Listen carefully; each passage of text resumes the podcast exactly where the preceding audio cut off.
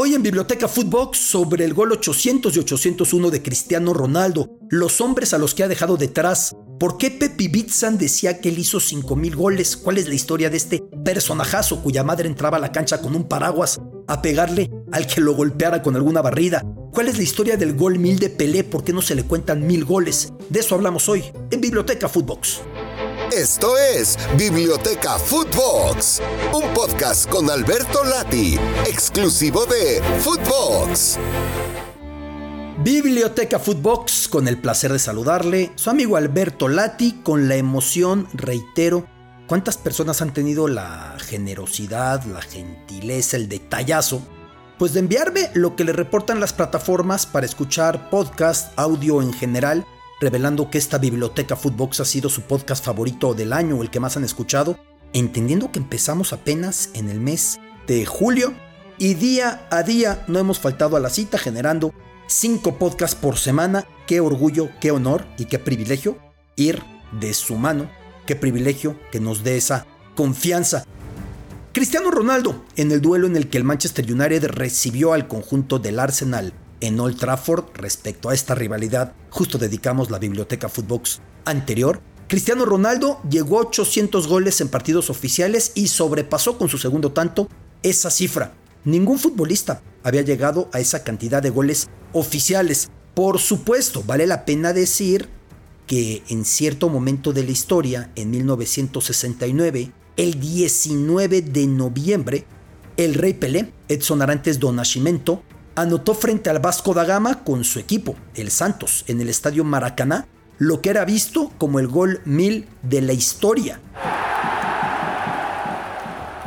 El partido quedó interrumpido, fotógrafos y periodistas invadieron con emoción, con entusiasmo el campo para sacar fotos, para sacar micrófonos, para hacer una entrevista a medio partido, al tiempo que Pelé entró a la portería, se sostuvo de las redes y comenzó a llorar un festejo que tiempo después en Copa del Mundo creo que involuntariamente el nigeriano Rashidi Yekini replicaría, entrando a la portería, sosteniendo las redes y soltándose en llanto. Pelé eso hizo a mitad de partido, 25 minutos tardó el partido en reanudar. Había anotado ese penal, en la portería buscó la pelota, la besó y entonces ya no podía salir porque entre su llanto y las multitudes de aficionados, de periodistas, de camarógrafos, de compañeros, de todos, Ahí cerrando el paso, Pelé quedó dentro de la portería al haber marcado ese gol 1000. 19 de noviembre de 1969.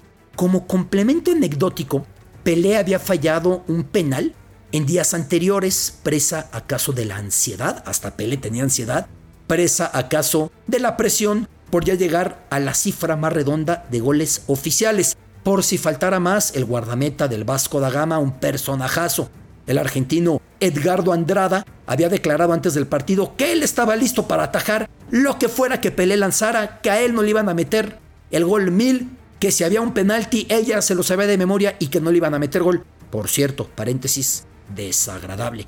Ese portero Edgardo Andrada, al paso del tiempo, una vez retirado del fútbol, entraría en la historia de la infamia, de lo siniestro, al trascender que había colaborado con la dictadura militar en Argentina, en su país, para consumar el secuestro de disidentes políticos, su desaparición, su tortura, en algunos casos su eventual asesinato. Ese era Edgardo Andrada, el portero del Vasco. El asunto aquí es que nadie dudó en aquel momento que lo que Pelé acababa de hacer en ese 19 de noviembre del 69 en el estadio Maracaná era su gol mil, salvo por una persona que decía que él antes ya había anotado más de mil goles. Joseph Bitzan, mejor conocido como Pepi Bitzan, un delantero de lo más prolífico de los años 30 y 40, austriaco de ascendencia checa, que insistía al final de sus días que él había superado los mil goles oficiales. Y decía, Pelé solamente llegó a los mil porque le contaron los goles en los entrenamientos. ¿Quién fue ese Pepi Bitzan y cuál es la verdad? de esos 5.000 goles que él decía. Un personaje nacido en el extinto imperio austrohúngaro, Pepi Bitzan nació en una familia checoslovaca en Austria. Brilló en los años 30 cuando los austriacos presumían acaso la mejor selección de la época junto con la uruguaya el apodado Wunderteam, el equipo maravilla de Austria, dirigido por el gran Hugo Meisler. Ahí también jugaba Matías Sindelar, el hombre de papel, el Mozart del balón. La selección maravilla austriaca tenía como delantero a Pepi Bitzan y sería eliminada en el Mundial del 34 con Sindelar en la cancha, con Pepi Bitzan en la cancha, con Hugo Meisel dirigiéndola a través del atraco de un arbitraje por demás escandaloso, cayendo a manos de los italianos. Pepi Bitzan era muy rápido, era hábil, era ambidiestro, era muy difícil detenerlo, fuera por potencia, fuera por habilidad, fuera por técnica. Muy pronto Bitzan había quedado huérfano de padre. La nota pintoresca era cuando su madre llegó a invadir la cancha, de eso hay testimonios, para golpear con un paraguas a quien le cometiera alguna entrada brusca a su retoño, a su pequeño.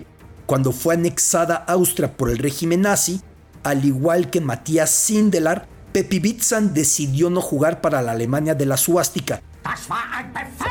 El caso de Sindelar, ya hablaremos de esa historia a plenitud, terminaría muriendo en su apartamento en Viena. La Gestapo dijo que fue eh, suicidio, siempre se especuló que fue asesinado por la Gestapo por burlarse del palco de los jerarcas nazis, pero al mismo tiempo por negarse a jugar para la Alemania nazi que había anexado a Austria, al tiempo que lo que hizo Bitzan fue, a diferencia de Sindelar que se quedó en Viena, escaparse hacia Praga.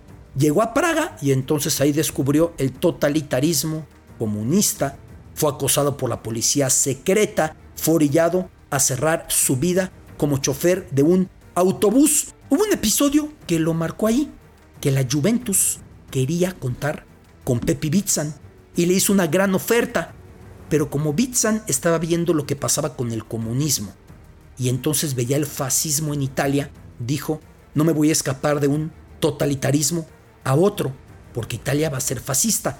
No contaba con que el régimen de Mussolini iba a caer hacia el final de la Segunda Guerra Mundial y que el totalitarismo se iba a instalar desafortunadamente en Checoslovaquia, iba a terminar sus días acosado, de muy mala manera, maltratado, orillado a dedicarse a chofer y no pudiendo tener otro oficio más que chofer de autobús por Praga. Algunos atribuyen a Pepe Bitzan 805 goles, otra cifra le atribuye 759, que es el conteo, digamos, más oficializado. Él decía que hizo 5000. Eso es imposible. Solamente que haya hecho de a 7 u 8 goles por partido en su vida. No hay manera de que haya llegado a esos 5000 goles, pero intentamos la dimensión. Ya para hacer 1000 goles hace falta por lo menos 22 años en la élite porque 50 goles por año durante 20 es difícil. Por ahí 45 goles por año, pero durante 22 años, sostenerse tanto tiempo. Esa es la magnitud. Pelé no hizo mil goles en partidos oficiales. ¿Entendamos? El Santos hacía larguísimas giras por el mundo, recaudando fondos, eran partidos amistosos, el Santos se enfrentaba a muchos rivales menores a los que podía meterle 10 goles en un partido, pero sobre todo el esquema del fútbol brasileño de aquel momento no existía el unificado Brasileirao, el torneo para todos. Era el torneo del estado de Río de Janeiro, el torneo del estado de Minas Gerais, donde estaba el horizonte, el torneo del estado paulista, y luego había otras confrontaciones, otros partidos. Por eso no se da por cierta la cifra de mil goles de Pelé. Ni siquiera se da por cierto que haya llegado a los 800 goles, como con Pepi Bitzan, algunos dicen que acaso llegó a 805. El conteo más recurrente lo deja por ahí de 759, cifra que ya dejó detrás Cristiano Ronaldo, cifra a la que Lionel Messi se va acercando muchísimo. Esto apunta a que en la cima de los dos máximos anotadores de la historia van a terminar estando sin duda Cristiano y Messi. De hecho, Messi ya se encuentra pegadito a lo que hizo Bitzan con una contabilidad de 756 goles.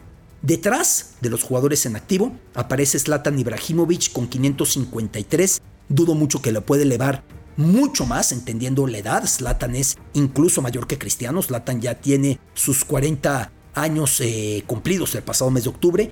Y detrás en activo viene Robert Lewandowski con 525. En el caso de Lewandowski, entendiendo la edad, que tiene 31 eh, años, sí podría ser factible que siguiera elevando la cuota. Yo dudo mucho viendo la diferencia de 525 hasta los 801 de Cristiano, que Lewandowski llegue a hacerle sombra a Cristiano. Sí va a quedar a lo mejor entre los cinco mayores anotadores de la historia o entre los seis, si queda por debajo del 700, pero es difícil que avance mucho más en este listado. Ese era Pepi Bitsan, ese hijo del imperio austrohúngaro, cuya madre apaleara con paraguas al que le pegaba, que naciera en Austria y que se negara a jugar para la Alemania de la anexión de Austria de la llamada Anschluss y luego se pasara a Praga, se negara el fichaje por la Juventus, no queriéndose ir a otro país totalitario porque el fascismo de Benito Mussolini gobernaba en Italia y que terminó asediado por el totalitarismo, pero del otro, del otro polo político, para que siempre veamos que los polos políticos son lo mismo.